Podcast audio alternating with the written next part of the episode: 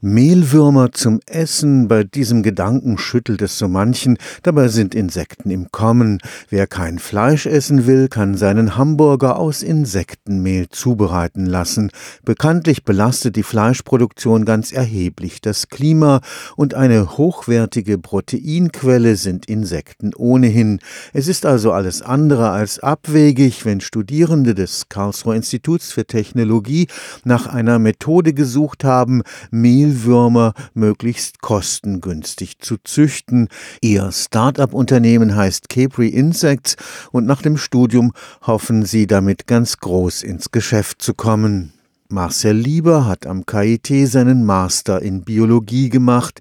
Während des Studiums haben er und sein Mitgründer Lukas Hartmann von Versuchen gehört, künstliches Fleisch zu züchten. Da ging es darum, dass mit einem immensen Aufwand an Forschungsgeldern und natürlich auch Zeit 50 Gramm künstliches Fleisch produziert wurden. In dem Nebensatz weiß ich noch, ja, vielleicht könnten Insekten ja auch einfach die Lösung sein. Das hat uns dann irgendwie angefixt. Wir haben uns dann eben dem Thema gewidmet seit 2017, haben dann gedacht, es muss doch sein. In Asien wird das Ganze ja schon natürlich gemacht gemacht. Es kann doch nicht sein, dass es bei uns noch so im Verruf steht und alles haben uns dann gedacht, das müssen wir hier in Deutschland auch groß aufbauen. Marcel Lieber und seine Mitgründer sind dabei, Deutschlands erste intelligente Insektenfarm aufzubauen. Zucht und Weiterverarbeitung zu Mehl laufen vollautomatisch ab. Zugleich werden die Mehlkäfer genetisch optimiert ohne dass dabei Gentechnik nötig wäre. Mit der Technologie von uns, dem Mini-Livestock-Bründer, der erlaubt uns die selektive Zucht von den Mehlkäfern. Dadurch können wir zum Beispiel die Käfer, die die beste Eilegeeffizienz haben, separieren und nur noch die dann für spätere Zucht weiterverwenden. Wie genau der Mini-Livestock-Printer funktioniert, ist ein Geheimnis.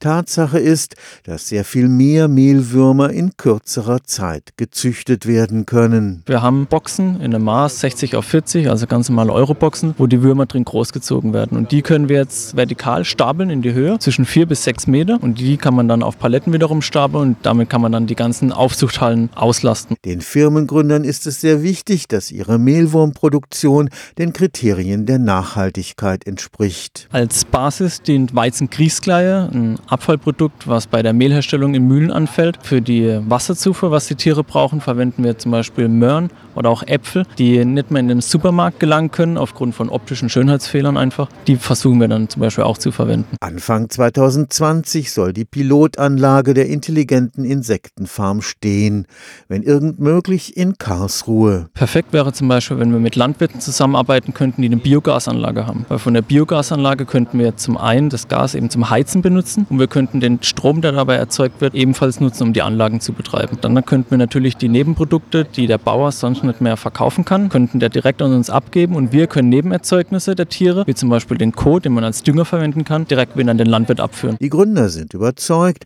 dass die Nachfrage nach ihrem umweltfreundlich erzeugten Produkt steigen wird. Der Markt für essbare Insekten befindet sich im Moment sozusagen noch in den Kinderschuhen. Im Jahr 2018 war es jetzt ein globales Marktvolumen von 360 Millionen Euro, aber schon im Jahr 2030 sollen es über 7 Milliarden Euro sein. Stefan Fuchs, Karlsruher Institut für Technologie.